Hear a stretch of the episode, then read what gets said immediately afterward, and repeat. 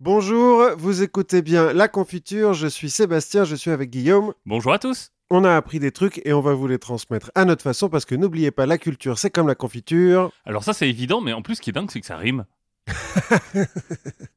Et donc c'est vrai. Et, bah, non mais non seulement c'est vrai et c'est évident, enfin je veux dire ça se voit, mais en plus ça rime. C'est dingue la langue française. La langue française est dingue.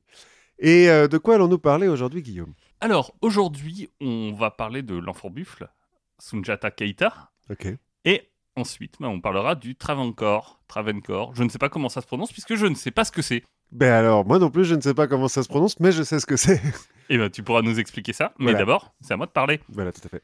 C'est à moi de parler et j'ai repris un peu euh, là où on s'en était arrêté la dernière fois.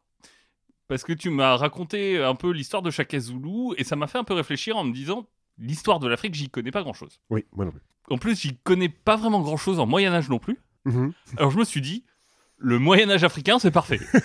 J'y connais absolument rien. et et c'est toujours ça qui est pas passé sur Civilisation. Exact.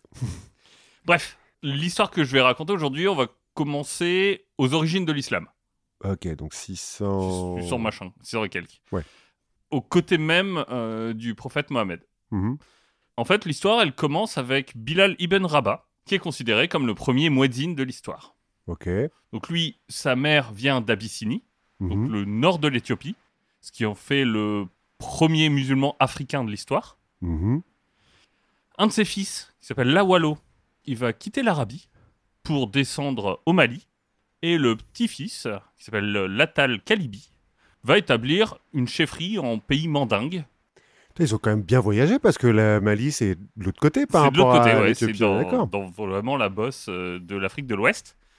Et donc euh, Latal Kalibi, lui, il va donc établir une chefferie en pays mandingue. Donc c'est le sud du Mali, l'est de la Guinée, Mhm. près de la ville de Niani. Mhm. Que je connais pas, mais... Ça va être la capitale dont on va parler beaucoup. Bon, bref, je vais pas te faire toute la lignée. Parce que, bon, je veux pas te faire comme dans la Bible. euh, le fils de machin Le qui a fils de vécu machin, ouais. 93 ans. ouais, voilà. Mais on va arriver au bout de la lignée début du XIIIe siècle. Mhm. Et le règne d'un homme qui s'appelle Magan Konfata. Alors là encore, les noms. euh, et malheureusement, je n'aurai pas de nom d'Européens à écorcher. Ah, il n'y aura, pas aussi. du tout d'Européens dans cette histoire. Donc euh, voilà. Pas grave, on n'a pas forcément besoin d'eux. on n'a pas besoin d'eux. Donc Magan Konfata, qu'on surnomme le beau. J'imagine pour des raisons physiques. c'est possible. Un jour, un chasseur vient dans sa cité de Niani et il s'est perdu après avoir poursuivi une biche. Et bah, il est accueilli comme dans les règles de l'art de l'hospitalité par le roi. Et le chasseur, qui est devin, et il est très content d'être accueilli comme ça, donc il va lui faire une révélation. Bientôt vont se présenter à lui deux chasseurs et une femme fort laide et bossue. C'est précis, ok. Voilà. S'il épouse cette femme, Mhm.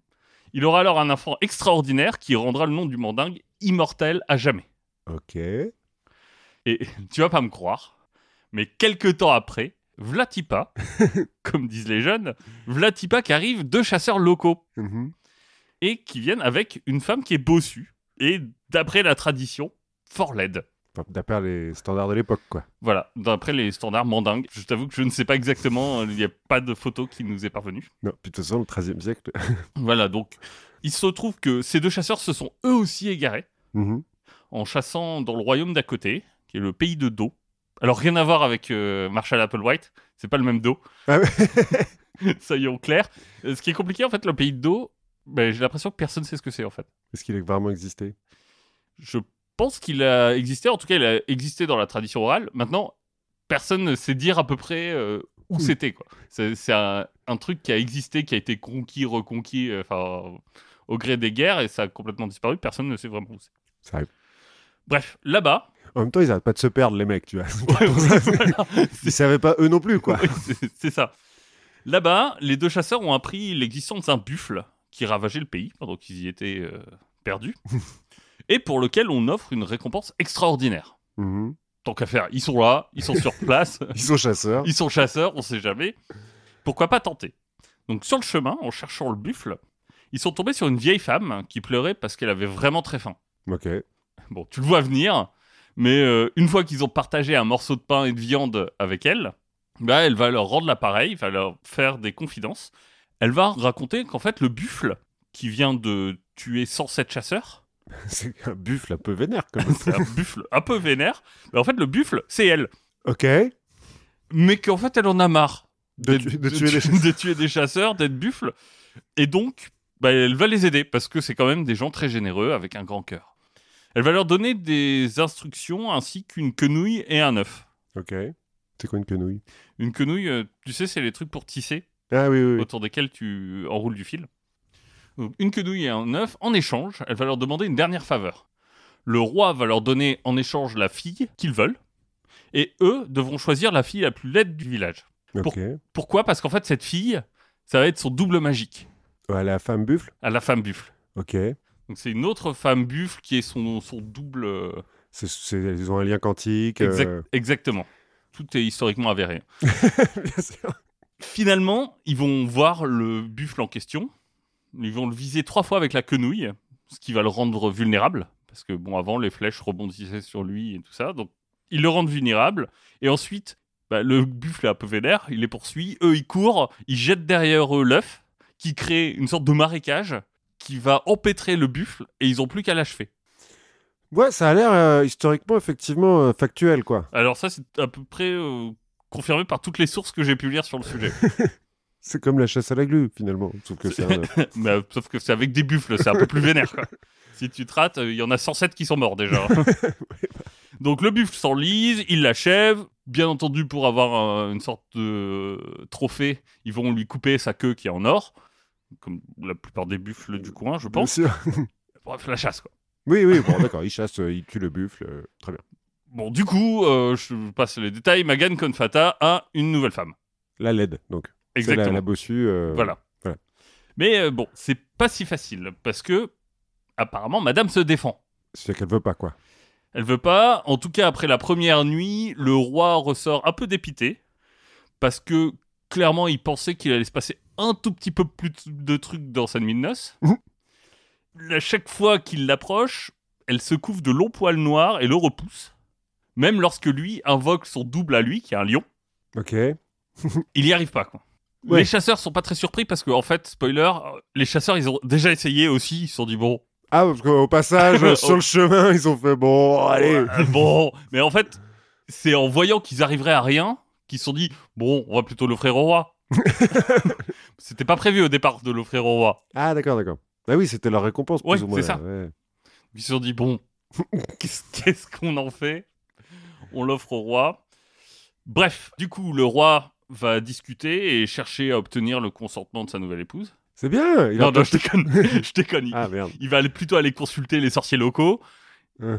Il va méditer lui-même et alors euh, la solution qui lui apparaît n'est pas idéale. hein. Il doit sacrifier une vierge du pays de dos. Décidément, Bah ouais. ils ont pas de bol, le pays de dos. Bah ouais, mais ça tombe bien parce qu'une vierge du pays de dos, il, il en a une. Bah, mais c'est sa femme. Bah écoute, euh, il faut ce qu'il faut, donc il attrape sa lance. Et son épouse euh, essaye de se débattre, mais elle a trop peur, elle s'évanouit. Et bah écoute, comme elle s'évanouit sous forme de femme, le roi... Enfin bref, un enfant va être conçu. D'accord, alors ne faites pas ça chez vous. Hein.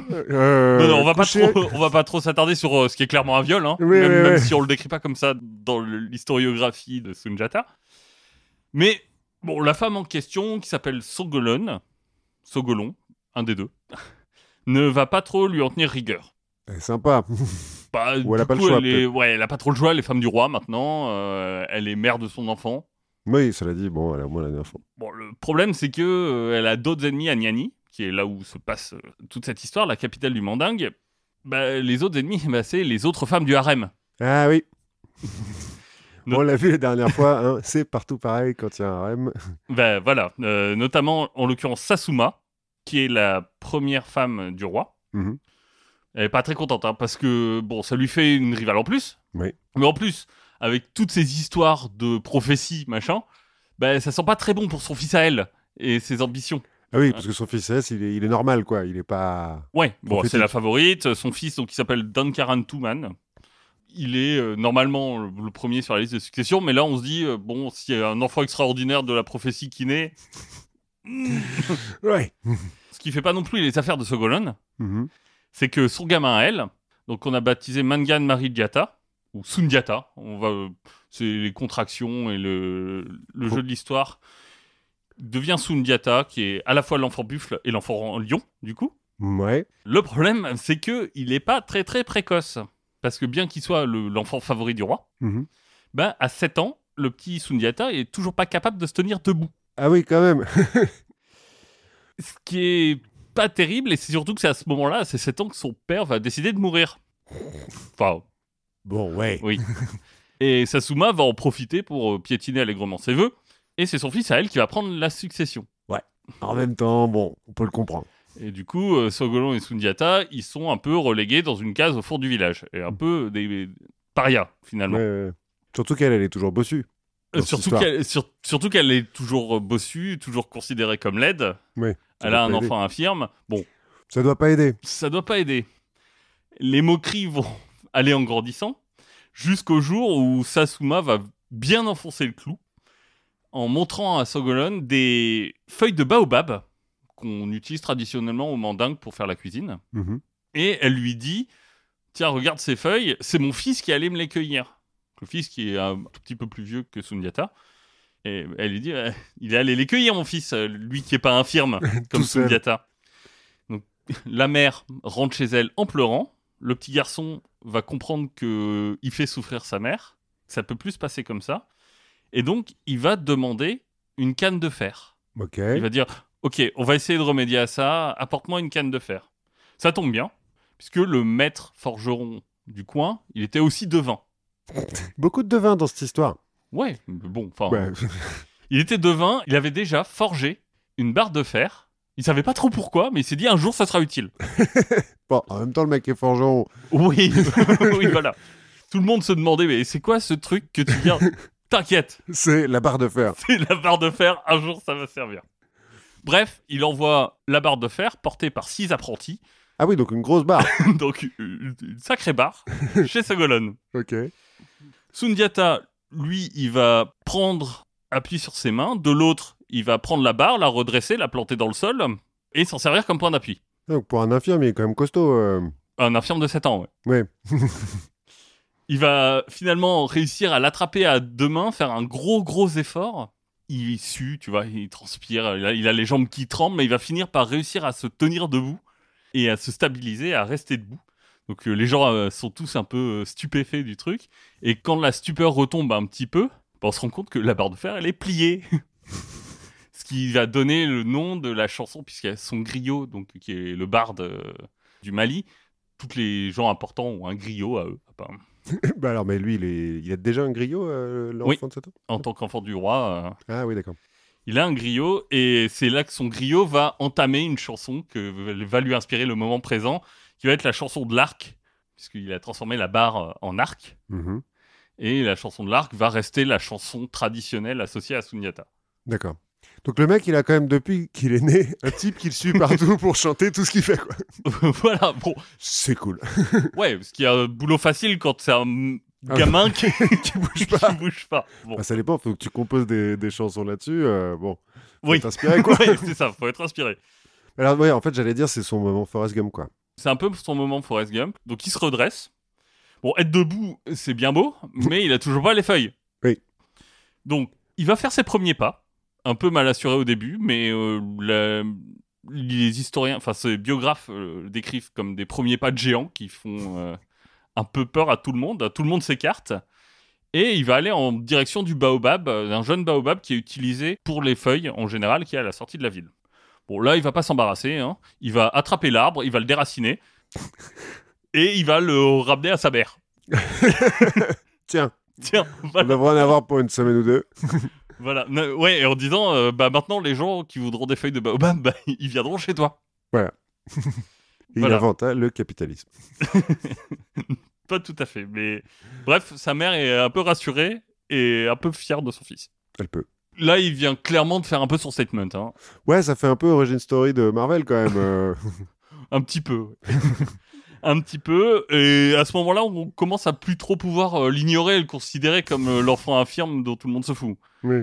Ce qui, bien évidemment, enrage encore plus Sasuma. Qui régente, du coup, parce que si... Bah oui, c'est ça. Ouais, c'est ça.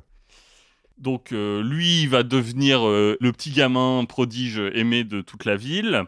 Sa mère n'est plus une paria. Il va devenir ami avec des princes qui sont là aussi euh, à Niani en ce moment, qui ont été envoyés par leurs parents Ah, pour- oui. dans des échanges. Le prince du Tabon et le prince de Sibi, qui sont deux royaumes voisins, qu'on retrouvera un peu plus tard. Il va se faire très ami avec euh, un de ses demi-frères, qui s'appelle Manding Bori. Mhm. Et son éducation va être assurée par son griot. Qui s'est dit, Eh, attends, Non, mais ai un peu marre de chanter bah, les trucs que tu ouais, fais. il, bah, il est barde, c'est un peu aussi lui qui est le garant de l'histoire. Hmm. Et c'est eux qui raconteront plus tard l'histoire de Sundiata. Ça se passe de griot en griot. Hmm. C'est pour ça que parfois il y a peut-être une ou deux exagérations. Mais alors, pas beaucoup, hein. Parce que jusqu'à présent, tout ça, ça m'a l'air hyper. euh, Ça se tient, hein ouais. Bon, très vite. Au bout d'en- d'environ 10 ans de sa vie, Sundiata a 10 ans.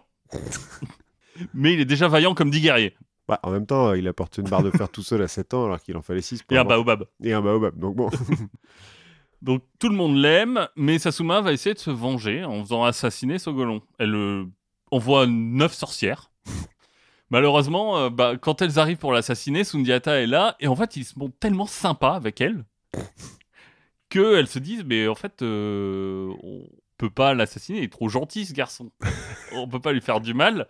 Donc elles vont retourner leur veste, enfin leur blouse, enfin je...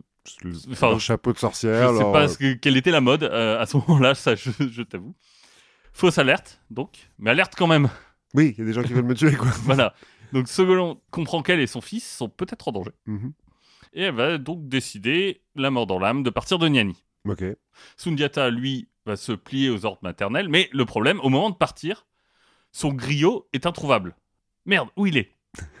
On a perdu l'autoradio. C'est ça, la... eh, la vie est chiante quand pas de musique. en fait, le roi, enfin plutôt la mère du roi, hein, en Oui. l'occurrence, elle le faisait surveiller. Et donc, elle, elle a vu un moment qu'il faisait ses affaires et qu'il allait partir. Et donc, elle a fait en sorte euh, bah, de séparer le barde de la famille grâce à son fils qui est roi. Mhm. Donc, il a choisi d'envoyer le griot à Sumaoro Kante, qui est le roi du pays de Soso à côté. Voilà, les, les Soso, c'est euh, proche, c'est plus des descendants du Ghana, je crois, que du Mali. Mhm. Mais bon, c'est tout la même région, c'est le royaume d'à côté. Bref, quand Sundiata veut partir, bah, il doit partir sans son précieux griot. Ils se disent, oh là là, la route va être longue, euh, va falloir que je parle à ma mère. Bon. c'est ça. Première escale, chez Mansa Concon, un autre roi local, voilà, bon, qui est réputé être un grand sorcier. Il va rester deux mois à peu près jusqu'à un soir où Sundiata va pénétrer dans la salle du trône du roi, après avoir été invité. Mhm. Il regarde les armes magnifiques qu'il y a au mur, il essaye un sabre et tout, euh, il le trouve trop chouette. euh, et le roi sorcier va lui dire Ok, écoute, je te propose un truc. Enfin, je te propose. T'as pas trop le choix de refuser ou pas. on va jouer à une partie de Wori. Le Wori, on appelle ça aussi la calée. C'est le jeu où, tu sais, t'as des graines ou des haricots séchés qui sont dans des trous Ah oui, euh, en ligne, là. En ligne, et tu que tu euh, dois déplacer euh, les uns dans les autres pour euh, arriver à zéro dans, je sais plus, C'est comme du backgammon, quoi. Oui, un truc comme ça. Plus ou moins. Donc, une partie de Wori, les enjeux, si Sundiata gagne, il pourra prendre ce qu'il veut. Mais s'il perd, et le roi lui précise qu'il gagne toujours, bah, il devra mourir. C'est sympa comme roi. Oui. C'est cool. En fait, il s'agit là d'une demande de la voisine Sasuma. Ah bah oui. Mais le truc, c'est que Sundiata a vu clair dans son jeu. Il lui dit Non, mais t'inquiète, je sais. J'ai bien compris. L'or est d'hier, mais moi, je suis d'avant-hier. Ouais, genre, t'as reçu de l'or il y a pas longtemps, mais moi, je sais. Ouais, d'accord. Et il va quand même battre Concon au Wori. Parce qu'en plus, il est bon au ou C'est la première fois qu'il joue et. euh, Bon, c- il est un peu sorcier aussi. euh, Bon. Sundiata, bon. Il le bat. Mauvais perdant, Mansa Concon les chasse, Sans lui donner. sans, euh, lui- sans rien lui donner. Bon, au moins, il les tue pas, quoi. C'est ça. Il Donc- lui a donné la vie. Ils vont se réfugier ensuite au Tabon. Donc euh, aujourd'hui, on appelle ça le Fouta Jalon. C'est en Guinée. Ok. C'est principalement habité par des Peuls, Mhm. dont euh, en fait ils connaissent déjà le prince. Tu sais, le prince du Tabon, on en a parlé juste. Ah oui, oui, oui, qui était en qui était à Niani. Le problème, c'est que le prince, c'est pas le roi. Le roi, lui, il est un peu vieux. Il se dit, ouh là là, ça sent les emmerdes, cette histoire. Écoute, ce que je te propose, là, j'ai des marchands qui partent vers le Ouagadou. Donc, pars avec eux. Ça tombe bien. Je t'offre une place. Allez, vas-y. Le Ouagadou, c'est le cœur de l'empire du Ghana, Mhm. de la dynastie des Cissé. Mhm. À l'époque, ils continuent de régner. En fait, les Cissé, si tu veux, euh, au moment de l'empire du Ghana, qui est un peu avant, là, qui est euh, en- un peu en décrépitude, ils avaient unifié la région, et là, ils ont plus que Ouagadou. Ouais. Ils- et voilà, Ouagadou, où vivait le roi serpent Bida. Bon, mais ça, c'est une, une autre histoire. On y reviendra un autre On y jour. reviendra un jour. Donc, ils sont reçus par le roi local. Ils sont pour une fois très bien traités, avec tous les égards dus à leur rang. Le problème, bah, c'est qu'au bout d'un moment, Sogolon tombe malade Mhm. et le roi va l'envoyer vers Meba, une ville qui est sur le Joliba. Donc, le Joliba, c'est le, le nom mandingue du Niger, D'accord. Le fleuve. le fleuve. Donc, il l'envoie à Mema en disant T'inquiète pas, là-bas, on est bien, on est dans la plaine, il y a le fleuve à côté. L'air de là-bas va te faire du bien. Hop, on retourne sur les routes. Là, on Et on n'a toujours pas de griot. on n'a toujours pas de griot. Là encore, accueil, on ne peut plus chaleureux. Au point de, ils rentrent, ils ont droit à une haie d'honneur pour, euh, pour rentrer dans la ville. Genre, hmm, what, the fuck? C'est louche. Bon, ok, une partie des habitants qui pensaient que c'était le roi qui était de retour après sa campagne euh, martiale contre les montagnards. Mhm. Mais bon, après ce moment-là, j'imagine que tu fais pas la fine bouche. ouais, bon. ah. Ça fait trois mois qu'on a plus de musique, enfin, ça fait plus. Non, mais surtout, si tu leur dis non, non, non, non, mais c'est pas moi, ça risque de dégénérer, quoi. Ouais, bah, bah, d'un autre côté, ils le connaissent, le roi. hein. Oui. Enfin, ils l'ont déjà vu.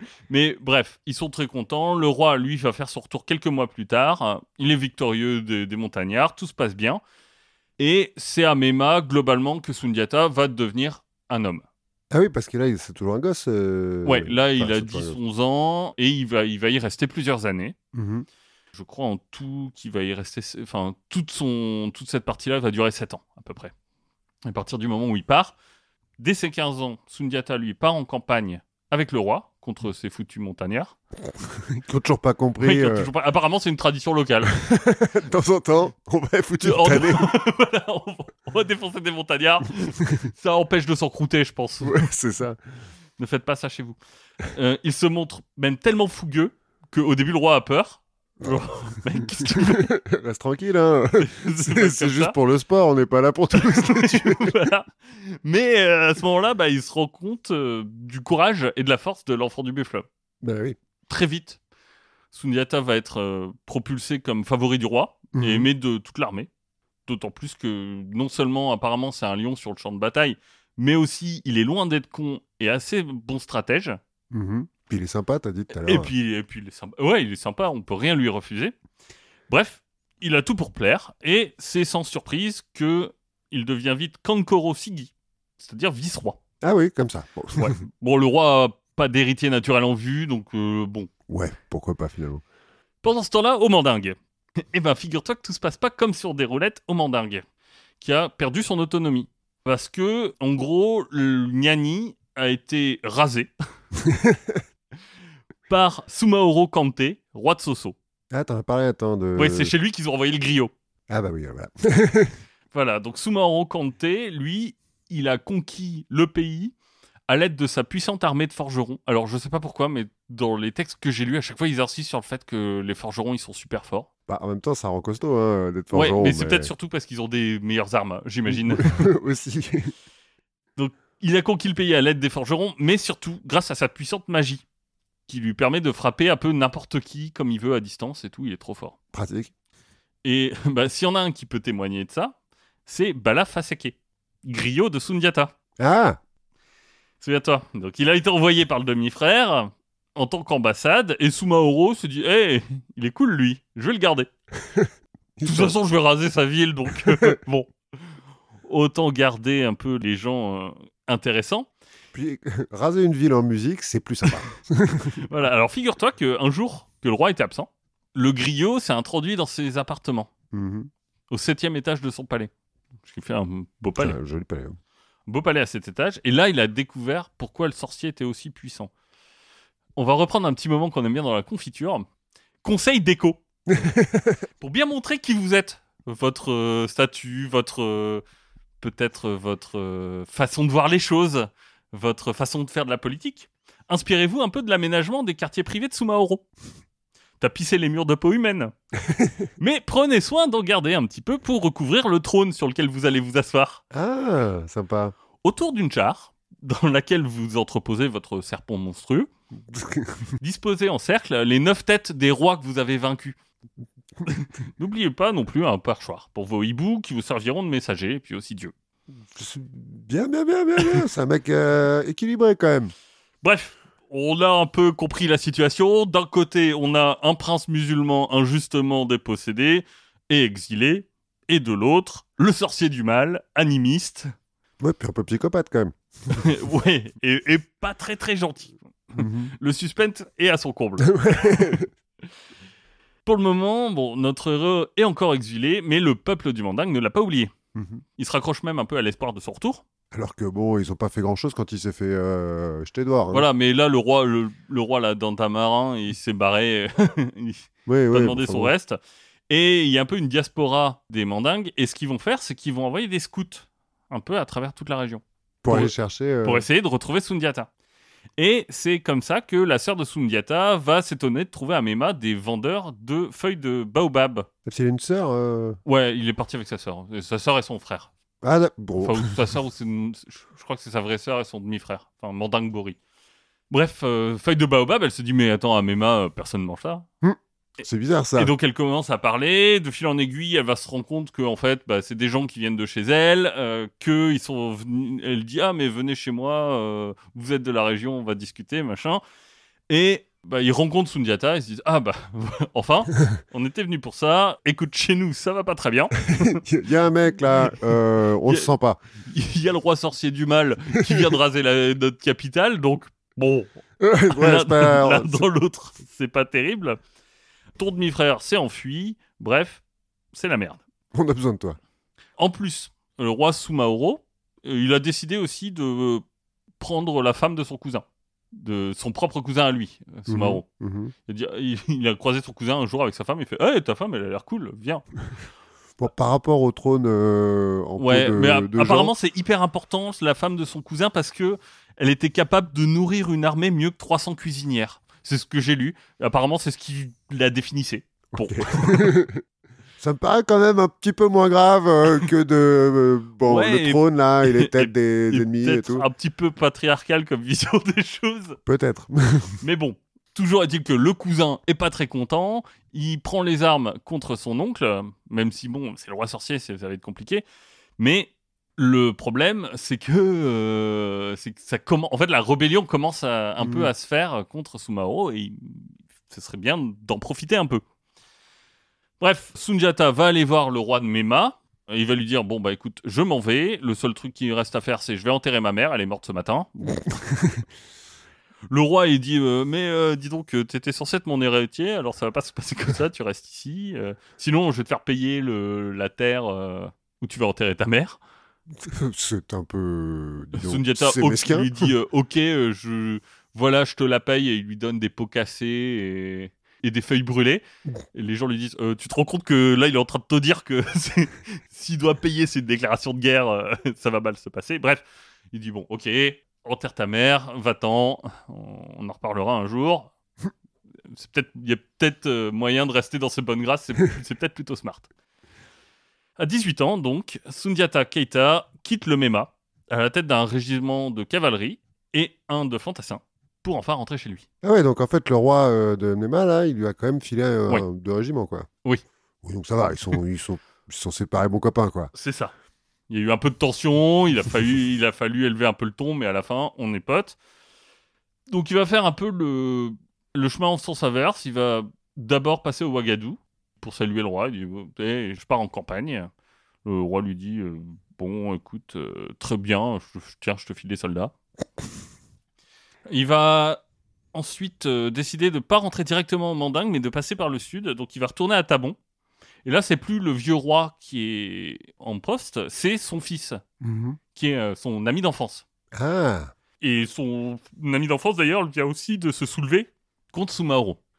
Sumaoro, lui, bah, il sait bien que le prince du Mandingue arrive. Mais bon, il se dit qu'il a le temps, que le vrai problème, d'abord, c'est son neveu, mhm. le mec à qui il a piqué la à femme. qui il a fa- piqué la femme. Mais il va quand même envoyer son fils, hein, qui s'appelle Sosobala, patrouiller dans la région. Hmm, ouais, cas où. Voilà, le fils va tendre une embuscade à Sundiata dans la grande vallée qui mène vers Tabon, de- depuis Ouagadou. Enfin, tu vois à peu près. Pas très bien, mais bon, euh, dernière fois il faisait nuit, donc euh, voilà. Donc, il déploie ses hommes au fond de la vallée d'abord et aussi sur les hauteurs. Et quand il voit ça, apparemment, Sundiata, il se marre. et il se dit Bon, mes hommes sont fatigués, mais je vais pas faire. Normalement, le... apparemment, la guerre dans cet endroit-là, à ce moment-là, c'est relativement codifié. Mhm. D'ailleurs, qu'on se déclare formellement la guerre, on se retrouve euh, sur le champ de bataille qu'on a décidé ensemble, machin. Lui dit Ok, non, je m'en fous, je vais les défoncer. Ça va, c'est bon. Donc il charge. il les voit, il charge. Apparemment, les, les gens se disent, mais qu'est-ce qu'il fait? Les gens en face se disent, Euh, mais qu'est-ce qu'il fait? Et en fait, euh, il défonce l'armée en face, qui a pas le temps de réagir. Soso Bala, lui, doit sa survie à un guerrier Soso qui s'est euh, interposé, mhm. dont le crâne a explosé apparemment. Et il prend la fuite. Il prend la fuite en disant Hey, il respecte pas les règles. C'est pas du jeu. C'est pas du jeu. Quand les hommes de Tabon arrivent, bah, en fait, euh, ils vont découvrir la victoire. Mhm. Genre, ok. ok, Bien, bien, bien. bon. Et bah, ils vont se lancer dans une grande fête nocturne, sous le son des tam-tams, parce que c'est la première fois en fait que les troupes de Sumaoro subissent une défaite. Ok. Donc euh, là, gens se disent Hé, l'espoir renaît. A new hope. Ouais, c'est ça. euh, Un peu. Donc l'armée de Sundiata va s'agrandir grâce à trois tribus de l'armée Tabon. mhm. qui viennent donc euh, aider les régi- ces régiments et ceux de Ouagadou. Sumaoro, lui, va venir à sa rencontre dans la vallée de Negeboria. Donc, comment il s'est préparé? Il a disposé ses hommes au centre de la vallée, qui est assez exigu, assez entassé, mais il a aussi profité pour placer des gens sur les hauteurs, sur les ailes, de façon assez avantageuse. C'est pas exactement ce qu'avait fait l'autre euh, pour le. Si, mais là, il, lui, il se dit euh, bon, je sais. Cette fois-ci, je, je m'attends à ce qu'il charge euh, sans prévenir. Oui, voilà. Parce que, eh ben, c'est encore ce qu'il va faire, Sundiata. il cherche sans prévenir, mais pour le coup, les gens l'attendent un peu. Donc, comment il, il voit la bataille? En fait, il met toutes ses forces dans un carré hyper serré, avec la cavalerie devant, et il Mhm. fonce. Ok. Donc, il percute le centre de l'armée adverse, qui risque de pas tenir très longtemps. Mhm. Donc, bien sûr, Sumaoro fait demande à ses troupes de l'encercler. Mhm. Sauf que lui, il a prévu le coup, et dès que l'ordre est donné, en fait, le carré explose et part, en fait, comme un long rectangle sur les côtés pour Mhm. empêcher les... L'encerclement. l'encerclement. Donc, en fait, c'est assez bien foutu. C'était préparé, et donc il empêche la, la manœuvre, et euh, il se fait pas encercler. Sosobala, lui, il est encore présent au centre, mais bon, quand il voit Sundiata arriver, il fuit, ce qui oblige son père à se rapprocher du cœur du combat Ah, pour éviter une débandade massive. pour Ouais. Et euh, le duel semble à peu près inévitable. hein. Donc Sundiata l'aperçoit, il s'approche, il est à portée de lance, il lance son arme le plus fort possible et elle rebondit sur la poitrine du sorcier. Bah oui, parce que c'est un sorcier. C'est logique. Il se dit bon, je me dégonfle pas. Il attrape son arc, il tire une flèche sur euh, Sumaoro qui attrape la flèche au vol. Ok. Pas grave, il récupère sa lance, il fonce au corps à corps. Au moment où, où sa flèche va percuter le roi des Sosos, bah, Sumaoro a disparu. Il regarde et hop, il est sur les hauteurs des collines au loin. Ça fait très. euh, euh, Oui, le guerrier du mal et tout, euh, qui est invincible au début. Quoi. On est dans l'Empire contre-attaque là. Un petit peu, ou dans euh, Lord of the Ring. Ouais. Un peu. Donc ces troupes vont quand même remporter la victoire. Pour le coup, il va mettre une vraie défaite à Sumaoro en personne. Mhm. Mais euh, lui, il se dit euh, euh, Ouais, merde. mais tant que le grand méchant il est pas mort. euh, Ouais, et puis surtout, le grand méchant, il est invincible. quoi. Oui. Comment je vais faire? Donc, son armée reprend la route pour poursuivre celle de Sumaoro. Elle campe le lendemain à proximité du village de Kakinier. Je, vois qui là, tu vois pas où c'est. bah non, mais je t'ai dit. euh, je- Bref, euh, ces hommes euh, campent et là ils se font attaquer de nuit de façon traîtreuse, Mhm. mais ils vont réussir à mettre en déroute les hommes de Sumaoro qui les attaquent à- principalement à coups de torche, de ce que j'ai compris. Ils sont pas très bons en embuscade, euh, les mecs de, de. Sumao, là, quand. Bah, c'est le problème euh, quand t'es habitué à faire euh, de la guerre scriptée, Oui, c'est vrai. c'est que euh, bah, après les autres tactiques t'as pas eu le temps de les bosser t'as pas fait embuscade de... en LV2 quoi. Finalement, donc Sundiata, il a réussi à décimer toute l'arrière-garde de Sumaoro, mais ce dernier a réussi à rentrer dans sa ville de Soso, où il se barricade, toujours aussi invulnérable que jamais. En plus, il a un palais à cet étage, donc il voit les mecs arriver de loin. C'est ça, bon, l'avantage, bah il a pas besoin, il, il le sait de toute façon. C'est un Au pire, il envoie ses hiboux. L'avantage de cette victoire, c'est que bon, maintenant, il y a à peu près plus de doute sur le statut de Sundiata dans la région. Ouais, ouais. Enfin, maintenant, tu choisis entre Sumaro et Sundiata. C'est Je assez choisis simple. bien parce que bon. Et donc, les autres euh, rois locaux qui étaient en révolte ouverte vont se rallier à lui. Et lui va voir son armée qui grossit. Et il va aussi se mettre à rencontrer les rescapés du Mandingue. Mhm. qui a été mis à feu et à sang par Sumaro. Donc il va se rapprocher du Mandingue, il va finalement atteindre le royaume d'à côté, qui est roi- un des royaumes d'à côté, qui est le royaume de Sibi. Et là, il va retrouver le reste de la société mandingue en exil. Bon, comme d'hab, ça je l'ai pas dit, mais il fait ça souvent. hein. Il va sacrifier 100 bœufs blancs, 100 béliers blancs et 100 coqs blancs. Ça, il, le fait- non, mais il le fait, il le fait souvent. Oui, mais c'est pour le, Ouais, bah le buffet, quoi. Et surtout, sur place, il va retrouver, qui ça? Son griot. Ah Il retrouve son griot et sa sœur. Parce que sa sœur, bon, euh, elle a été donnée à Sumaoro comme épouse euh, en, en- en guise de s'il te plaît, ne nous attaque pas. par euh, son demi-frère. Ah oui. Le... Enfin, sa sœur, sa demi-sœur. hein. C'est la, la fille de Sasuma. Mais en fait, c'est la fille de Sasuma, mais elle était plutôt gentille. Enfin, elle s'est jamais moquée de lui quand il était infirme, tout ça. Et euh, surtout, bah, elle, elle a fait son job. C'est-à-dire qu'elle a été envoyée à Sumaoro, mais elle a réussi quand même euh, à gagner sa confiance, euh, à le faire parler. Et un jour qu'il se sentait particulièrement costaud, bah, il lui a révélé qu'est-ce qu'était son Tana. Son Tana, c'est un peu son double, tu vois, comme, la le femme buffle buffle. ou le lion. Bah, alors Sundiata, il en a deux parce qu'il est fort. hein. Il a le buffle et le lion. Sumaoro, donc c'est le coq blanc. Et Sundiata va se mettre à fabriquer une flèche spéciale. Il va remplacer la pointe par un ergot de coq blanc. Ok, alors euh, les ergots de coq, c'est vénère hein, comme truc. Oui. Pourquoi pas? Mais alors le coq blanc, pas contre le buffle ou le lion, ça fait quand même un petit peu moins animal dangereux, quoi. Euh, ouais, mais je pense que c'est vénère un coq. Sûrement. Ah, tu vois, les coqs de combat ou les trucs comme ça, c'est. Enfin, tu- Oui, c'est un... tu les laisses tranquilles, quoi. Ouais, mais par rapport au lion, euh, si tu veux, Oui. je pars pas en courant devant un coq blanc, quoi. Oui, c'est bon, peut-être. La rencontre euh, décisive entre les deux va se faire à Krina, donc qui est euh, proche du fleuve Niger. Mhm. C'est euh, en gros la grande bataille entre la coalition mandingue et l'Empire des Sosos. Mhm. Donc là, c'est un chaos massif. Là, je t'avoue que j'ai pas compris s'il y avait eu une stratégie particulière. C'est un peu tout le monde contre tout le monde et on se rentre dedans et on se tape. Ce qu'il faut retenir, c'est que Sundiata va réussir à trouver Sumaoro dans la mêlée. Et même si sa flèche va atteindre juste son épaule, Mhm. bah là, euh, le sorcier, il sent direct toute sa force le quitter. si ça saigne, c'est que ça peut se tuer. Ouais, c'est ça. et du coup, il fuit. Mhm. Et euh, bah, son armée, euh, c'est la débandade. Ce qui arrive souvent quand ton Bah, chef. Ouais, quand ton chef invincible est magique et en grand danger, bah, en fait, quand tu règnes par la peur et la terreur, encore une fois, donc ces guerriers s'en vont, c'est la déroute de l'Empire des Sosos. Le sorcier va réussir à s'enfuir et on le retrouvera jamais. Même si, euh, bon, Sundiata le traque, euh, je te passe, il y a deux, trois euh, trucs où il trouve des raccourcis dans la montagne pour essayer de le rattraper, enfin bref. Il va dans une grotte, apparemment il tombe dans le fleuve Niger, euh, on sait jamais, on sait pas s'il est mort ou s'il est pas mort, je sais pas s'il prépare un 2. Oui, Mais- c'est ça. Peut-être qu'il le- la revanche de Sumaoro. L'armée de Sundiata va arriver aux portes de Soso et globalement, il va raser la ville. Bah, euh... il pourrait être pendant, quoi. Ouais, c'est un peu ça. Il a réussi à unifier toute la région derrière lui Mhm. et ce qui va se passer après, c'est qu'il va y avoir une grande cérémonie où il va rendre à chaque roi son royaume. Et la tête du prédécesseur. Il dit bon bah toi t'es le... t'étais le roi de Sibi, t'as prêté allégeance, tu redeviens le roi de Sibi. Mhm.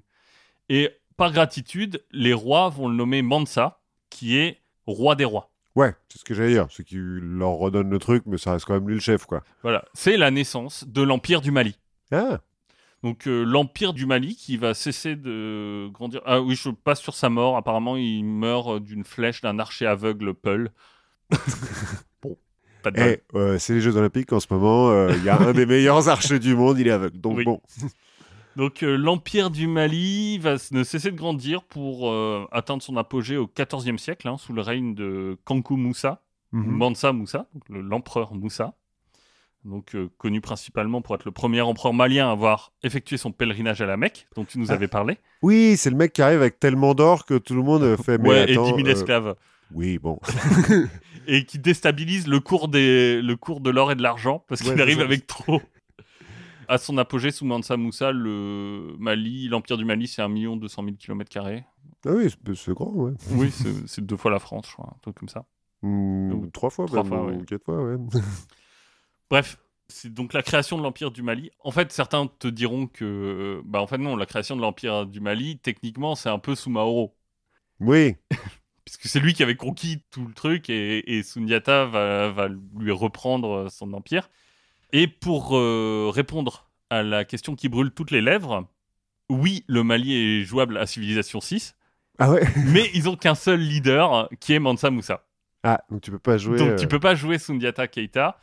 Son histoire, donc, il n'y a pas de source écrite. mhm, C'est une histoire qui se transmet de griot en griot.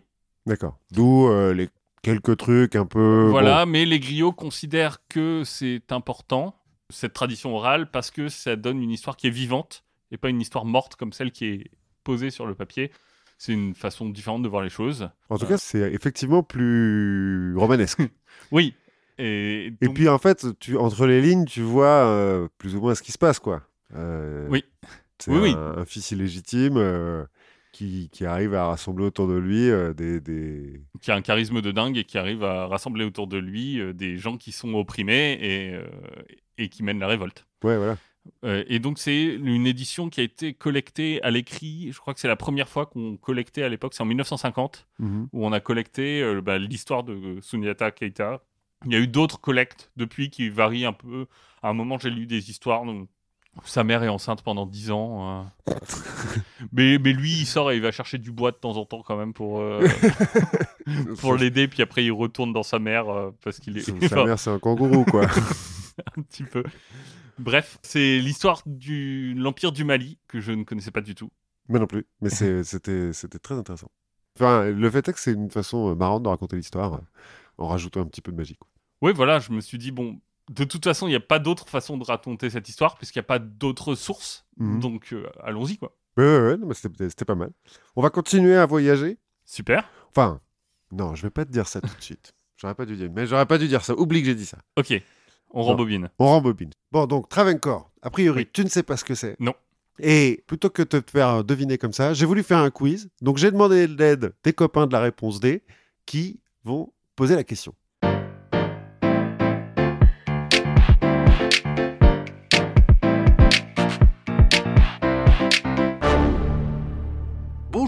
Écoutez la confiture, mais d'abord, écoutez la question.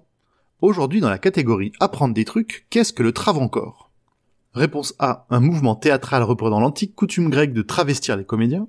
Réponse B, un style musical qui utilise comme instrument le marteau-piqueur et le tractopelle. Réponse C, une communauté de hackers soviétiques qui a opéré dans le bloc de l'Est avant la chute du mur. Réponse D, un royaume indien qui a tenu tête à la compagnie des Indes orientales hollandaises. J'aurais peut-être tendance à répondre la réponse D? Bah oui, c'est forcément la réponse D que euh, on vous invite à écouter tous les jours sur le label Podcast. Donc oui, on va parler d'un royaume indien qui donc a tenu tête à la VOC dont j'avais déjà parlé euh, il y a longtemps, la compagnie des Indes orientales hollandaises. Pour résumer, pas beaucoup mieux que celle euh, anglaise ou française. hein. Bref, Travancore. Donc, ça existait entre le 18e et le 20e siècle. À l'indépendance de l'Inde, dans les années 50, tous les petits royaumes, parce que en fait l'Inde euh, maintenant c'est une fédération, mais donc il y avait encore plein de maharajas et de petits royaumes par-ci par-là, se sont intégrés dans la fédération indienne. Donc Travancore a disparu, mais la région de Travancore existe toujours. Et si j'ai voulu en parler aujourd'hui, c'est parce que je l'ai découvert dans un livre formidable dont je vais parler un jour, dont je vais faire un article en fait, pour euh, les patriotes, donnez-nous de l'argent. Enfin, à tout le label, ouais. À tout label, oui. oui. Puisque donc euh, les patriotes peuvent lire les articles écrits par euh, les auteurs des podcasts euh, du label. Donc, il faut que je le finisse, puisqu'il fait 1200 pages hein, quand même, le bouquin. J'ai commencé il y a deux mois, tout va bien C'est du Ayn Rand? Non, non, c'est beaucoup mieux que Ayn Rand. C'est du euh, Kim Stanley Robinson, pour ceux qui savent. Et euh, du coup, les gens comprendront vite de quel livre c'est pour euh, ceux qui connaissent cet auteur. Bref, donc on va dans le sous-continent indien et plus précisément la partie ouest de la pointe sud. D'accord. Donc tu vois, l'Inde, c'est quand même un triangle. hein. Oui. Donc euh, tout en bas et plutôt côté ouest. Donc, euh, côté des. Ah, je me souviens plus du, du nom de ces gens qui sont massacrés euh, un peu partout au Sri Lanka. Les Tamouls. Bah oui, on va parler de Tamoul un petit peu, effectivement. Enfin, on, on- Si, si, du si. peuple. Enfin, on va parler du peuple tamoul. Oui. Non, je, je- je sais pas, la façon dont tu le disais à un moment. Genre, on va parler de tamoul. C'est Ah, c'est- un peu direct comme ça.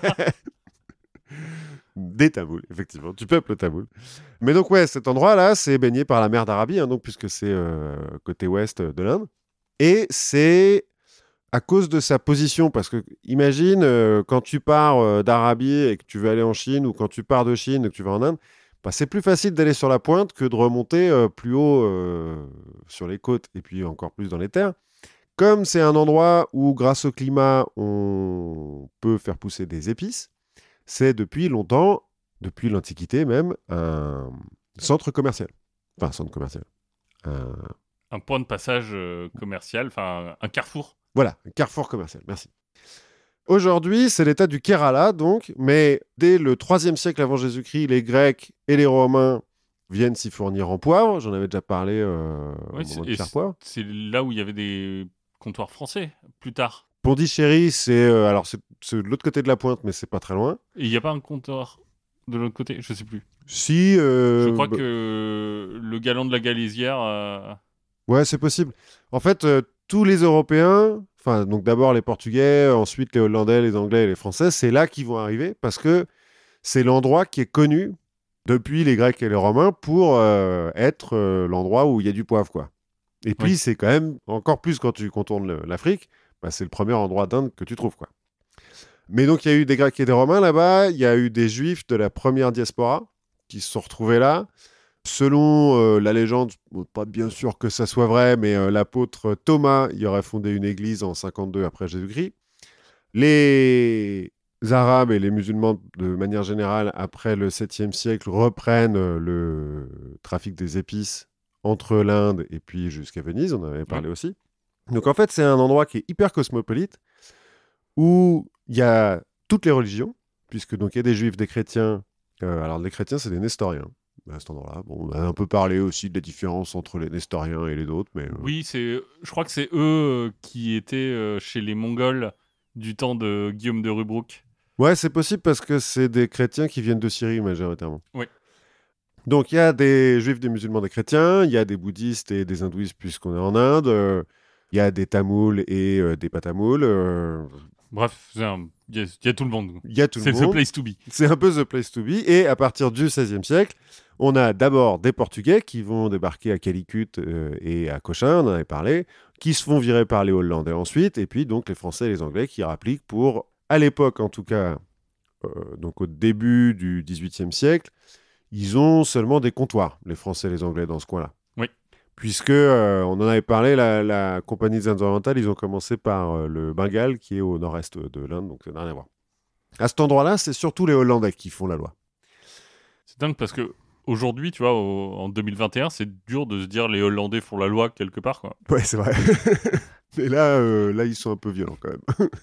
là, c'est le moment où euh, ils sont à Batavia et tout, donc en Indonésie, où Ouais. euh, ils ont fait un génocide pour garder la culture de je sais plus quelle épice sur une île. Enfin bon, ouais, c'est un, un peu le moment violent.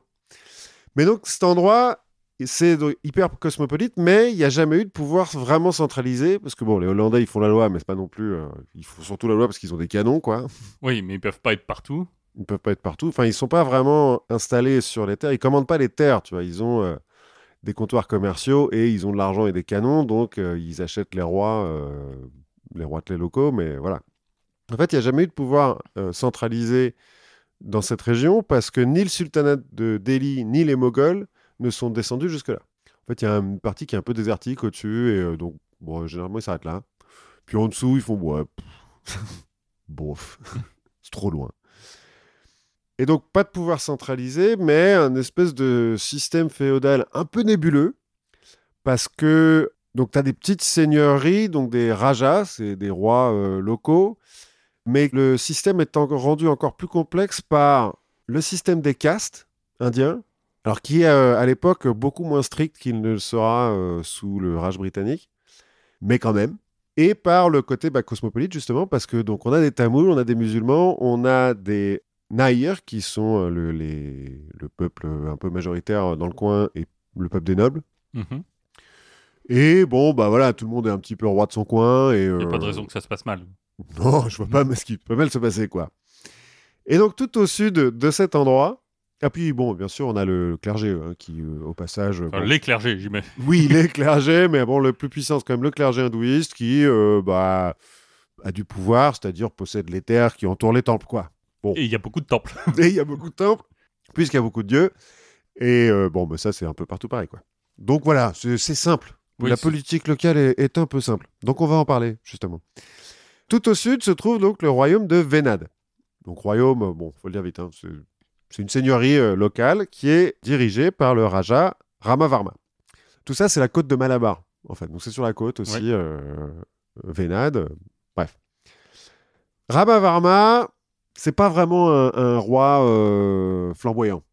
Il se fait mener euh, en bateau par les nobles de la région et notamment par un groupe de nobles qui sont euh, alors à la fois nobles et à la fois membres du clergé. En fait, c'est des brahmanes. Ils font partie de la case des brahmanes, donc ils sont euh, censés être religieux et tout, mais en même temps, ils sont aussi nobles. Alors, ma culture vidéoludique n'est pas hyper forte, mais c'est pas les vaches de Fallout?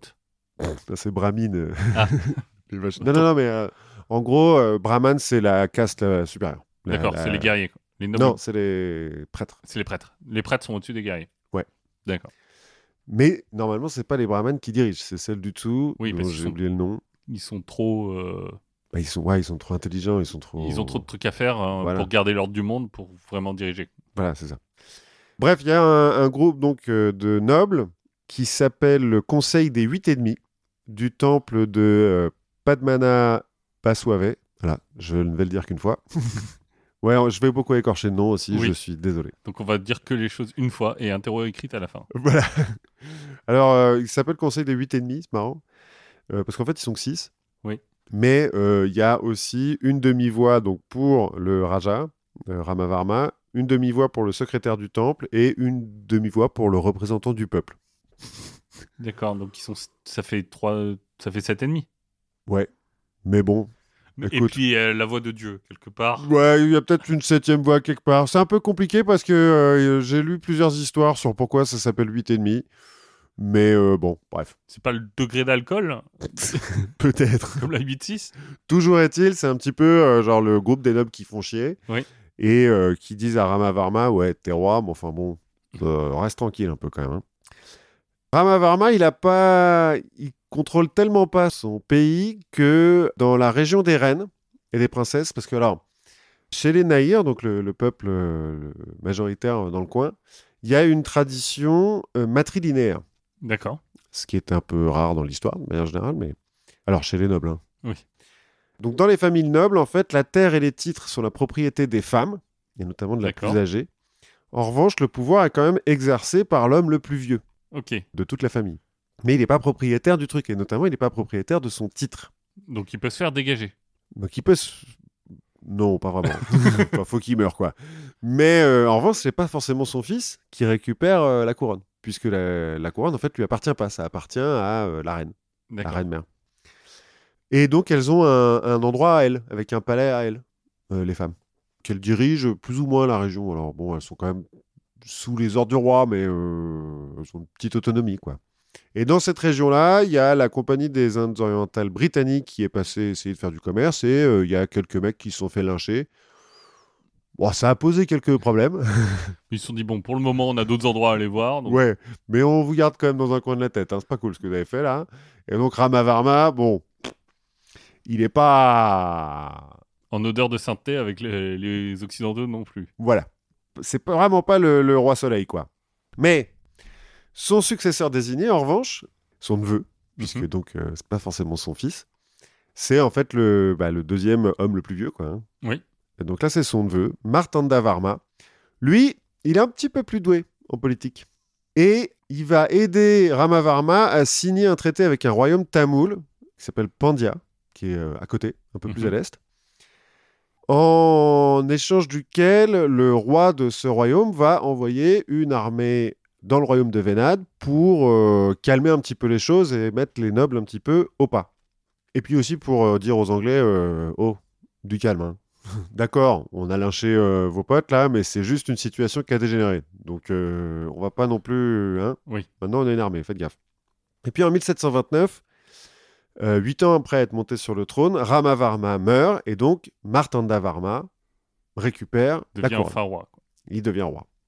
Et tu auras compris, c'est de lui dont on va parler euh, surtout parce qu'il est beaucoup plus intéressant, parce que c'est un grand roi.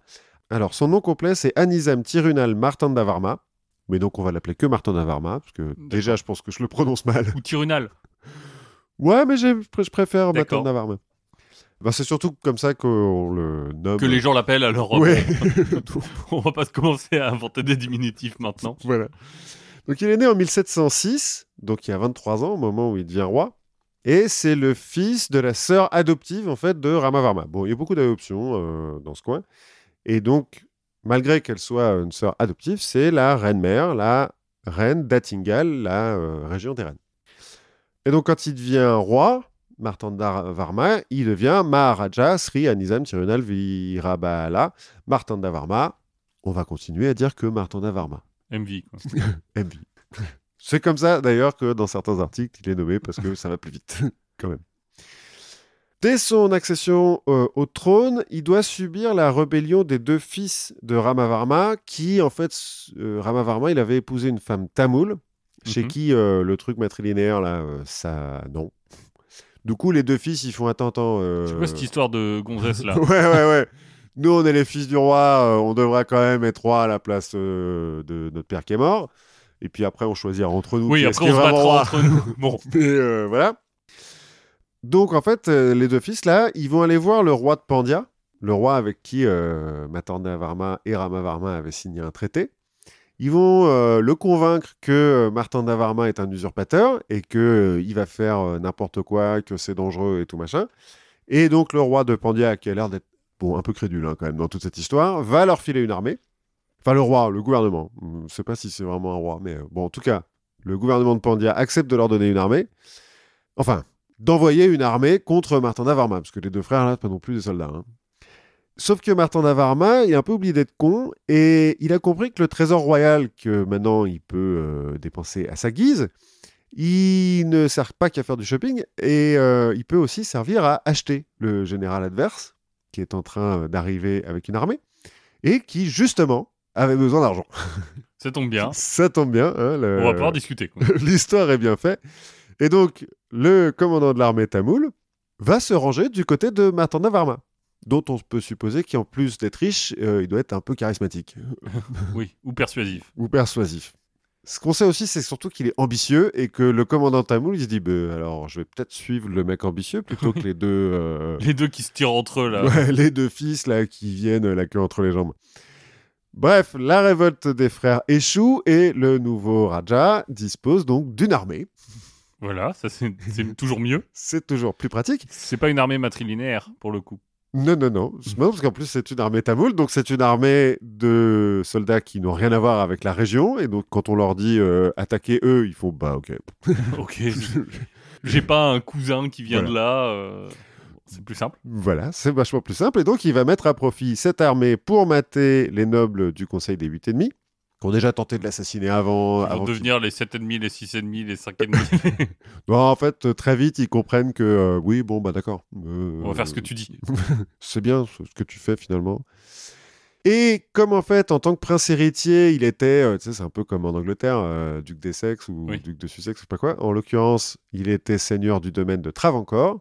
Il décide que le Vénade, c'est pas bien, il faut rebrander un petit peu tout ça, et que maintenant, il est Raja de Travancore. Et donc, Ils changent le drapeau. euh, exactement, il change de drapeau, il change le nom, il change les ambassades, il change pas la capitale.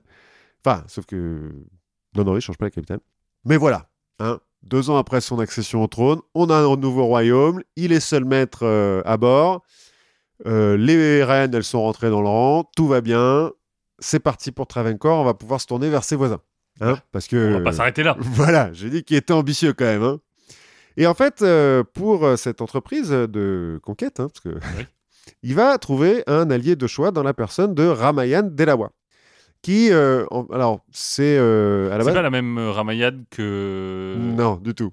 non, c'est Ramayan. Ah. Avec deux Y en plus. Donc, rien à voir. donc rien à voir. Donc, c'est un mec. C'est un jeune brahman tamoul qui était un peu sans le sou. Parce que bon, les brahmanes, ça a beau être euh, censé être les prêtres, ils sont pas Oui. non plus tous riches. Hein, faut pas... Donc, un peu sans le sou, qui, à l'esbrouf, a réussi à se faire euh, engager comme serviteur par un des nobles du Conseil des Huit Ennemis. Et euh, un peu avant son accession au trône, euh, lors d'une réception, bon, voilà, il y a un dîner un peu bien, où Martin Davarma est invité. Il y a un incident. Alors, j'ai lu des histoires de bougies, j'ai pas très bien compris, mais bon. Il y a un espèce de Il se passe un problème. truc et il est là au bon moment, au bon endroit. Voilà, il y a un problème qui risque de. qui pourrait un peu mal tourner, qui pourrait vexer un petit peu les gens. Et euh, Ramayan, qui est donc euh, serviteur à ce moment-là seulement, résout le problème de façon plutôt intelligente. Et à la fin de la soirée, Martanda, il se dit euh, Ouais, on est en train de gâcher un petit peu l'intelligence de ce mec. Donc il demande au noble de lui donner. Et euh, le noble, bah, euh, bon, il s'en fout, hein, c'est un serviteur, il y en a plein. Donc il dit Bah oui, vas-y, prends. Prends le préposé aux bougies ou. Ouais, c'est pas euh, bon. Donc Ramayan rentre avec Martanda, qui devient Raja. Donc Ramayan, quand il arrive au début, il travaille bah, comme serviteur aussi, mais comme il est vraiment brillant et qu'il est vraiment dévoué, il monte assez vite dans les échelons et ils deviennent un peu BFF les deux, parce qu'ils ont plus ou moins le même âge et bah, ils s'entendent vraiment bien. Et puis les bromances quand c'est au sommet de l'État, ça donne toujours des trucs intéressants. ça peut servir.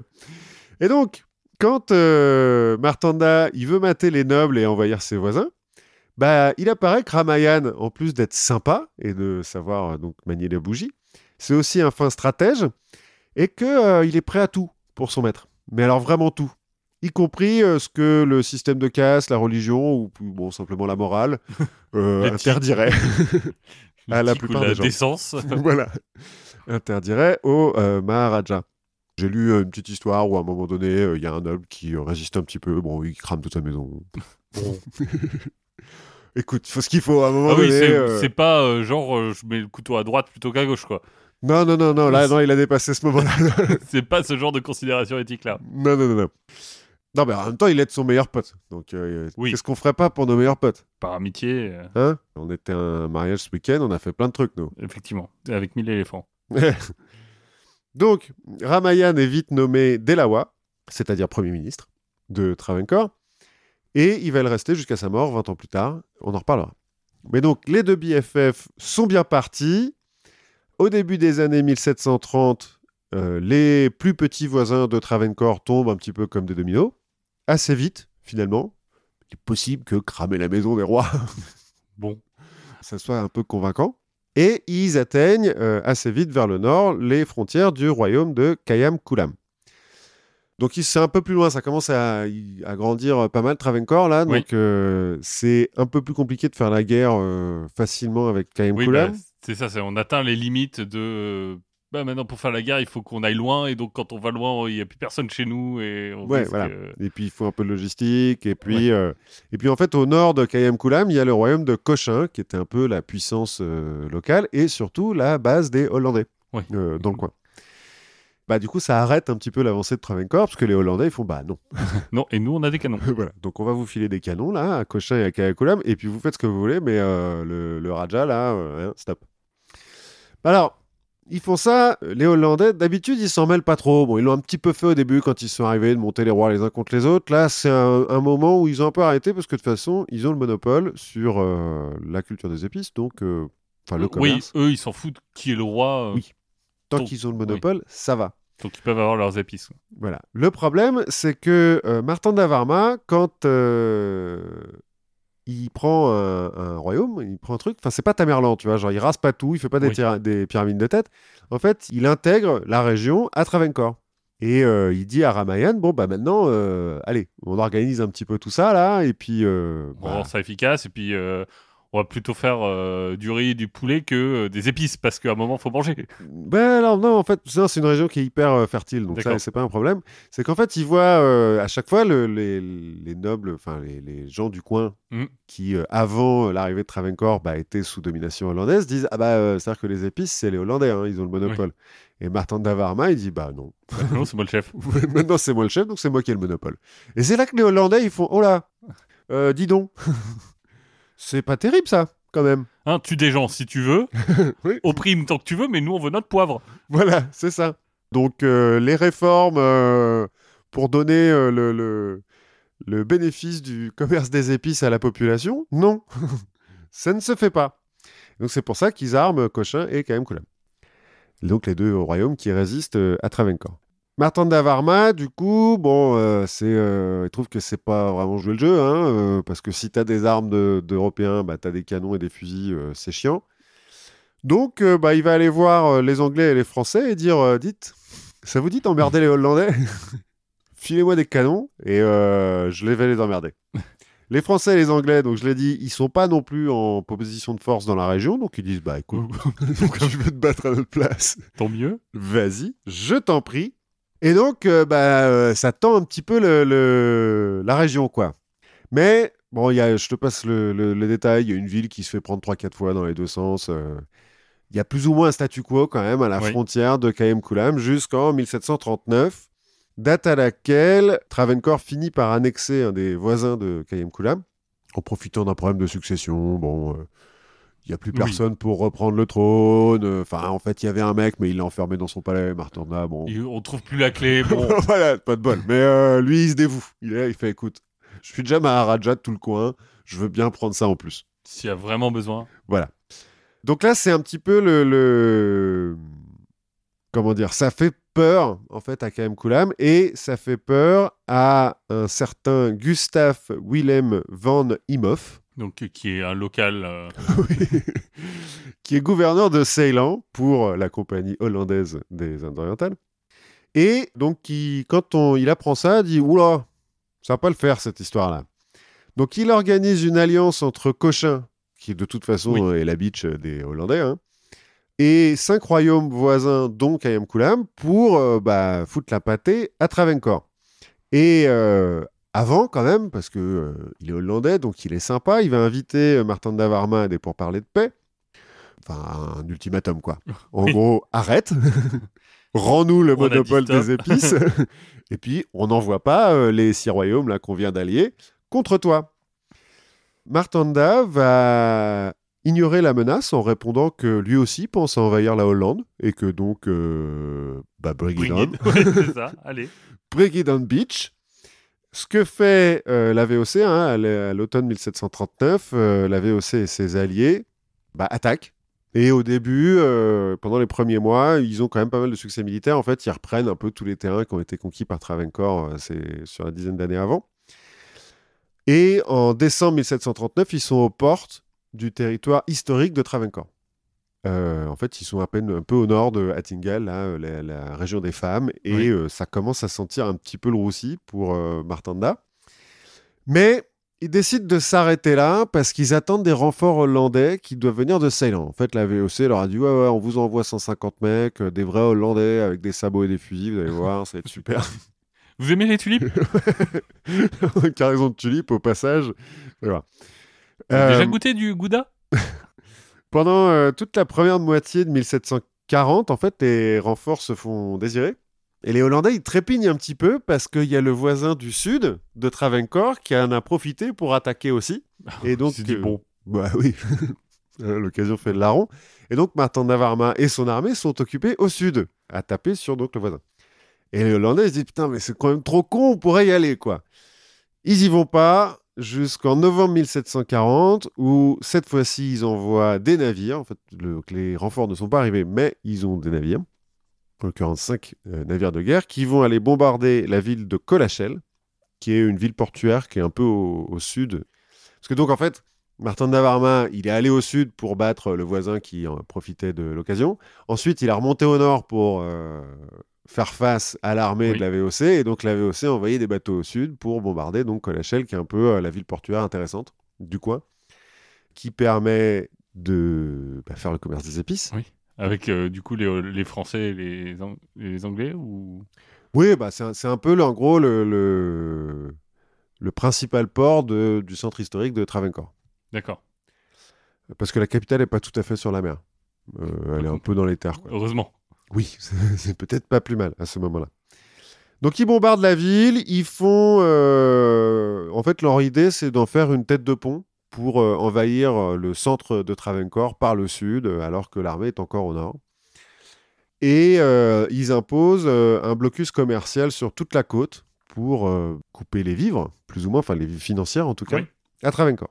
Et donc ils vont finir par débarquer à Colachel et l'occuper, euh, la ville, hein, en février 1741. Donc quand même après euh, plusieurs mois de, de blocus. Sauf que, entre le mauvais temps, ils n'ont pas de bol. C'est-à-dire qu'il y a ouragan sur ouragan, euh, leurs navires se font euh, Kamikaze, quoi. kamikaze un petit peu. Et la marine de Travancore, qui euh, ne fait pas vraiment le poids par rapport aux navires de guerre hollandais, mais ils s'en foutent, les mecs, ils y vont quand même. bah, en fait, ils n'arrivent pas à ravitailler leurs troupes à Colachel. Et puis, ils n'arrivent pas à faire venir euh, des renforts. Oui. Alors qu'ils ne sont toujours pas arrivés, hein, cela dit. Mais Mais un jour ils viendront et à ce moment-là, ça sera un problème. voilà. Donc c'est un peu le problème. Donc les Hollandais qui sont à Colachel, bah, ils- puisqu'ils peuvent plus attendre de ravitaillement de la mer, bah, ils se mettent à piller la région dans les terres. Sauf que bah, les- dans la région, il y a l'armée de, de Martanda, hein, qui a quand même eu le temps de redescendre euh, après tout ça, qui euh, bah, vont faire un peu de la guérilla contre les Hollandais.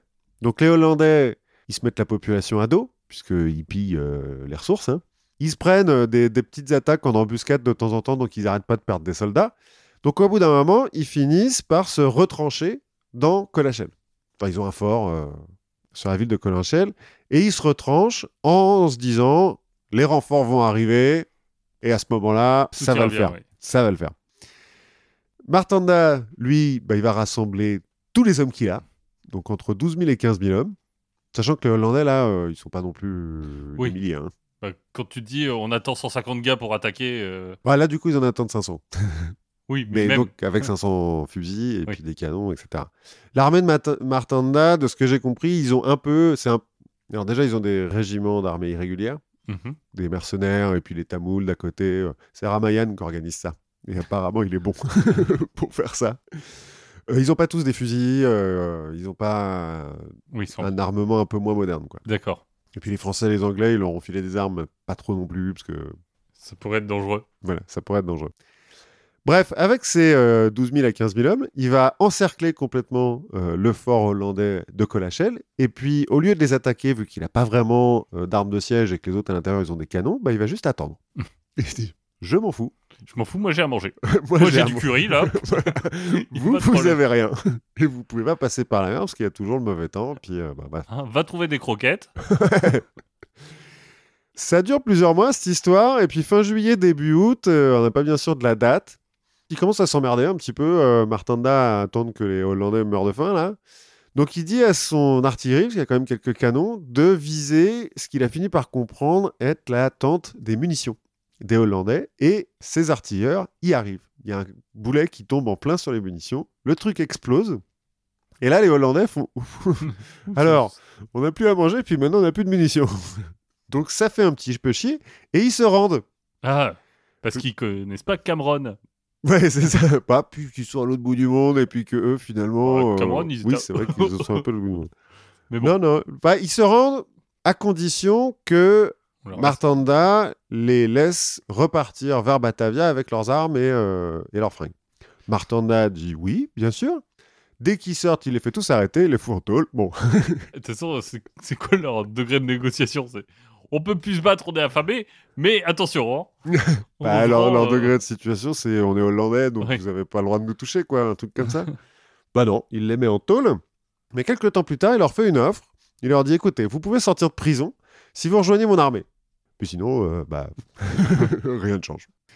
Et euh, bah, en fait, il y en a plein des Hollandais qui disent euh, ok, Finalement, on va faire ça, hein, parce que. on sera mieux dehors et on trouvera bien un moment pour se barrer, de toute façon. Ouais, c'est ça. Ou alors, Martanda est effectivement hyper charismatique. Ou alors, les conditions de vie dans l'armée de la VOC sont un peu merdiques. Oui. Et en prison aussi, peut-être. oui, aussi. Toujours est-il.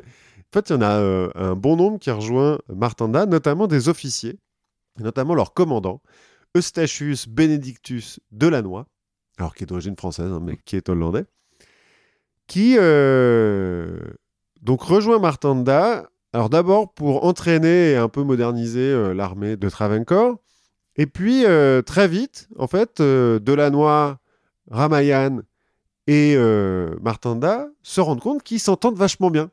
Et que s'ils travaillent tous ensemble, bah, ils seront vachement plus forts.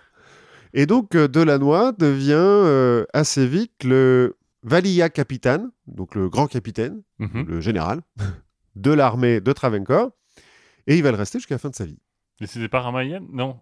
Bah, Ramayan est Premier ministre. D'accord. Donc il était déjà un peu commandant en chef, mais là maintenant, bah, il, est, il est toujours commandant en chef, mais c'est le troisième, quoi. Ok. dans la liste.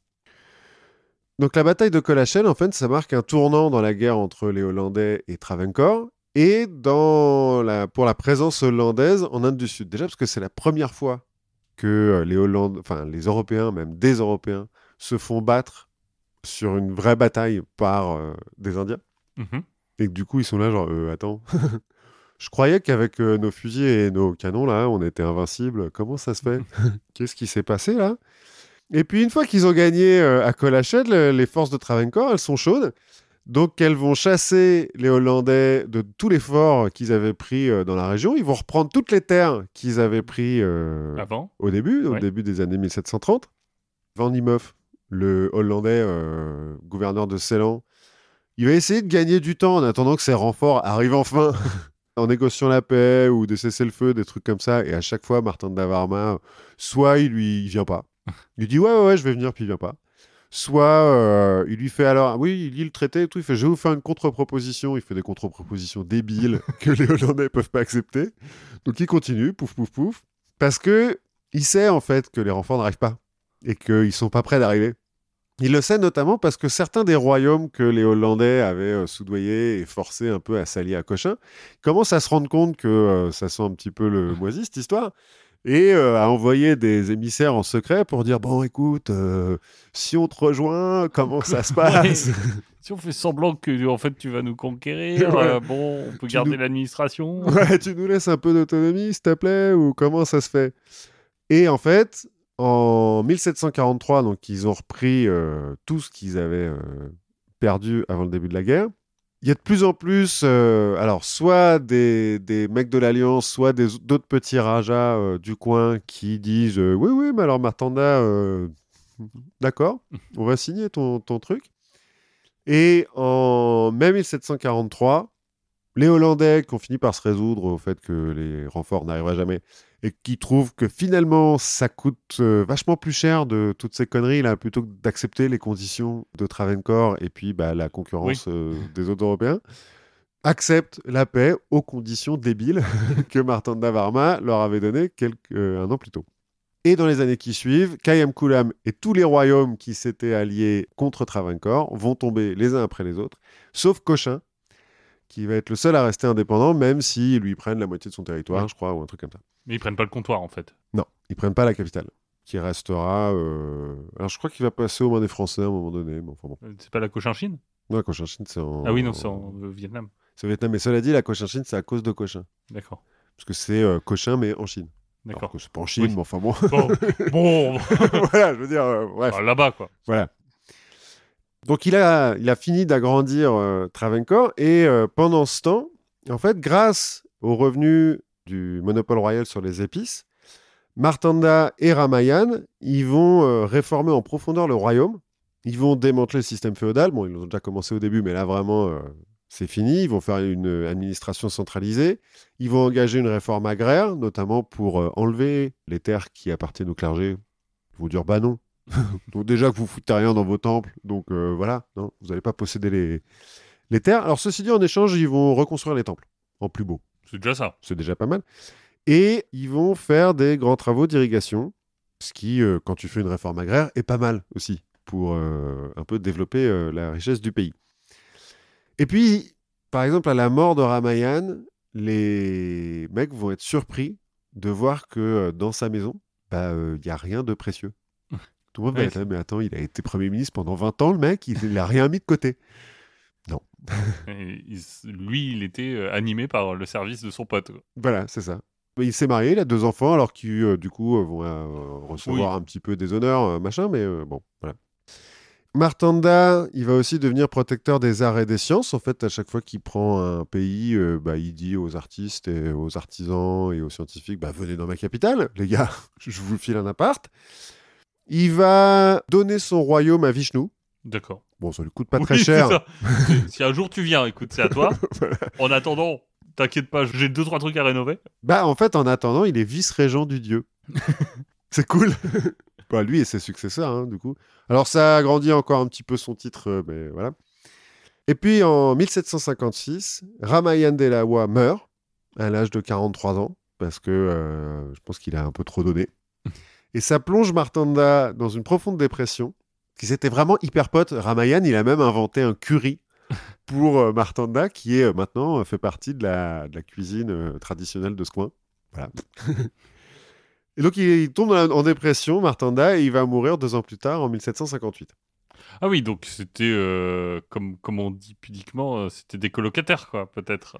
Bah alors, je me suis posé la question, mais je pense pas, parce qu'ils sont tous les deux mariés. euh, je- Oui, oui, enfin. Oui, bon, peut-être, hein, cela dit. Mais euh, je crois que c'est surtout que Martanda, je pense qu'il était vraiment hyper charismatique et que Ramayan, euh, tu vois, il est un peu parti de rien. Il a renié sa famille et tout euh, pour euh, rester au service de, de Martanda. Ouais. Et, et lui, c'était le- l'organisateur du groupe, quoi. Ouais, enfin, c'est l'espèce de, de bras droit euh, qui. euh, Qui fait que les choses se- se passent, quoi. Ouais, voilà. Ok, t'as un plan, il est hyper ambitieux, il est hyper bien. Moi, je vais gérer les petits trucs pour que. voilà, tu tout le sauras pas bien, forcément, mais il y a des gens qui vont mourir. Bon. C'est son euh, neveu, le neveu de Martin Varma, qui va reprendre euh, la couronne, un certain euh, Kartika Tirumal Ramavarma. Mais du coup, il garde le côté matriarcal, enfin matrilinéaire? Pour l'instant, ouais. Ils vont le garder jusqu'au milieu du 19e siècle, et à un moment, une régente. Alors, bizarrement, c'est une femme. Oui. Mais qui va euh, l'arrêter. Alors, peut-être pour euh, les- le bien de son fils, hein, mais... Mais donc, le successeur de Martanda, donc euh, Kartika Tirunal Ramavarma, en fait, on va l'appeler le Dharma Raja, donc le roi juste, le roi saint. D'accord. C'est un peu lui qui va. Alors, déjà, il va régner pendant 40 ans et il va amener Travancore à son âge d'or, parce qu'il va, il va encore un peu étendre le territoire, pas énormément. Il va conserver euh, Eustachius Delannoy, euh, le Hollandais, euh, à son service. Et euh, Delannoy va créer une série de forts au nord et à l'est pour protéger le pays des velléités de ses voisins, notamment du sultan de Mysore, qui est un peu au nord-est. Mais en fait, euh, Dharmaraja, donc, il va déplacer la capitale du royaume dans une autre ville qui va un peu reconstruire euh, en entier euh, et tout. Il va euh, améliorer les conditions de vie de son peuple, notamment grâce au commerce. Il va faire des, des... Martanda déjà et lui vont réformer un petit peu le système de taxation de façon à ce qu'il soit un petit peu plus égalitaire. D'accord. Et puis ils vont développer le commerce, notamment grâce au monopole des épices qu'ils Oui. ont récupéré. Mais de façon à pas enrichir seulement la, la famille royale, mais tout le peuple. Ce qui va en faire plutôt des, bien. oui, et puis des souverains bah, finalement un peu appréciés Oui. de leur peuple. On n'a plus le gars pour cramer les maisons, donc. euh, Ouais, en plus. Il va aussi, euh, le Dharmaraja, là, composer 150 morceaux de musique carnatique, qui est un style de musique euh, du coin, et euh, profondément réformer le théâtre Kathakali, qui est une forme de théâtre traditionnel indien. que je ne connais pas. Moi non Je plus, te- je connaissais pas. Alors, si, en fait, t'as forcément déjà vu des, des images. euh, euh, ils sont hyper maquillés, les mecs. Un peu comme des dieux dans les temples indiens, donc euh, avec la peau complètement jaune, bleu, vert. C'est des, des très grands costumes. euh, c'est très codifié, hein, c'est du Oui. théâtre hyper codifié. T'as déjà vu des images, Pe- je pense. Peut-être. Tu verras. Je chercherai. Malheureusement, à la fin du règne du Ramadarja, le sultan de Mysore, qui euh, continue à attaquer, qui, euh, par frustration, euh, parce qu'il n'arrive pas... En fait, il arrive à prendre quelques-uns des forts de la ligne qu'a créé euh, Delannoy, mais il n'arrive pas à aller plus loin. Donc, du coup, il les rase, les forts. il fait, putain, j'y arrive pas. Mais euh, là, ça commence à devenir un petit peu compliqué.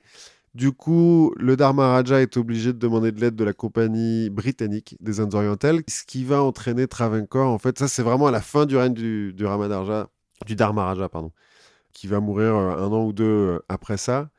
Mais l'aide que va donner euh, la compagnie des Indes orientales britanniques, elle va être conditionnée.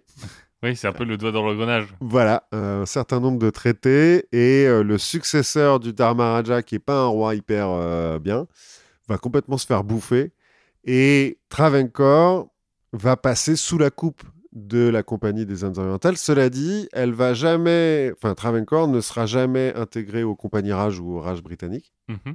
Ça restera ce qu'on appelle un État princier, bon vassal hein, de Oui. la colonne, couronne britannique, mais euh, avec un peu d'indépendance. Et puis, euh, alors il y a toute une, une, euh, une liste d'honneurs que peuvent avoir les États princiers, notamment le nombre de coups de canon qu'on tire quand leurs euh, dirigeants arrivent ou repartent. D'accord. Et eux, ils ont 19 coups de canon, Travancore, le maximum étant 21. Ok. Donc on les respecte. quoi. euh, 21, c'est la reine ou c'est. Alors 21, c'est la reine et... euh, alors non, non, la reine, c'est même plus.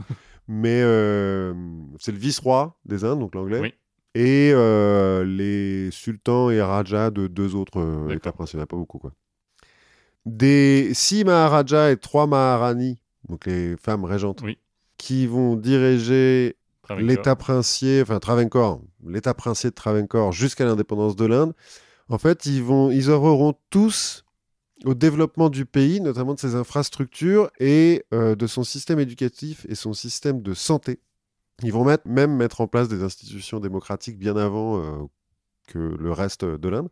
Et euh, ça fait que l'État du Kerala aujourd'hui, même s'il n'est pas le plus riche, c'est celui qui a euh, l'indice de développement humain le plus haut, et notamment le taux d'alphabétisation et l'espérance de vie la plus élevée. D'accord. Tout ça grâce euh, à la lignée des, des Rajas de Travancore, qui, alors je sais pas vraiment pourquoi, mais étaient plutôt éclairés. Voilà, et une tradition peut-être. Ouais, alors est-ce que c'est cette histoire de, de transmission euh, matrilinéaire qui fait qu'ils n'étaient pas vraiment sûrs d'être le successeur euh, Alors bon, il fallait être aimé. euh, Ouais, je sais pas. Ouais, mais bon, ils auraient pu régner par la, la force aussi, Oui, tu vois. aussi. euh, Il y a d'autres Oui, qui non, fait, mais euh, c'est vrai qu'à partir du moment où tu peux pas vraiment sécuriser la place de tes enfants, que tu sais pas vraiment qui va te succéder, bah, Oui, peut-être que ça change quelque chose. Je sais pas. J'en ai aucune idée. Je sais pas, mais en tout cas, euh, c'est. euh, Alors, déjà, c'est marrant qu'ils aient foutu la, La au- Hollandais, ouais. Et puis, euh, c'est marrant comme euh, un type comme ça qui hérite d'un petit royaume, à un moment donné, va, par son influence, changer aujourd'hui l'état du Kerala, enfin la, la démographie de l'état Oui. du Kerala. Et c'est presque aussi un petit peu le cas de, de Sundiata avant. Mhm. Du petit du personnage qui est le- la bonne personne au bon moment, au bon endroit, qui permet un développement. euh. Ouais, qui, euh, des siècles plus tard, a encore euh, une influence. On a appris plein de trucs, dis-moi. On a appris énormément de choses. On a beaucoup voyagé. Oui, on, a- plus. on s'est bien baladé. Du coup, en attendant la prochaine fois, moi je vous propose bah, de continuer à voyager, profiter des vacances et du temps radieux pour, euh, pour vous évader euh, physiquement ou dans la tête et, Et- continuer à apprendre des trucs, continuer à écouter aussi les autres podcasts du label Podcut, à apprendre plein de choses. Si vous aimez ce qu'on fait, n'hésitez pas à participer au Patreon du label. N'hésitez pas à nous laisser des avis, des commentaires, à nous rejoindre sur le Discord du label parce que c'est pour nous c'est hyper sympa de pouvoir discuter avec vous. En Et- plus, euh, vous nous donnez plein de sujets, et plein d'idées, donc euh, Voilà. tant- tant mieux. Et on se retrouve la prochaine fois. Oui, à la prochaine fois.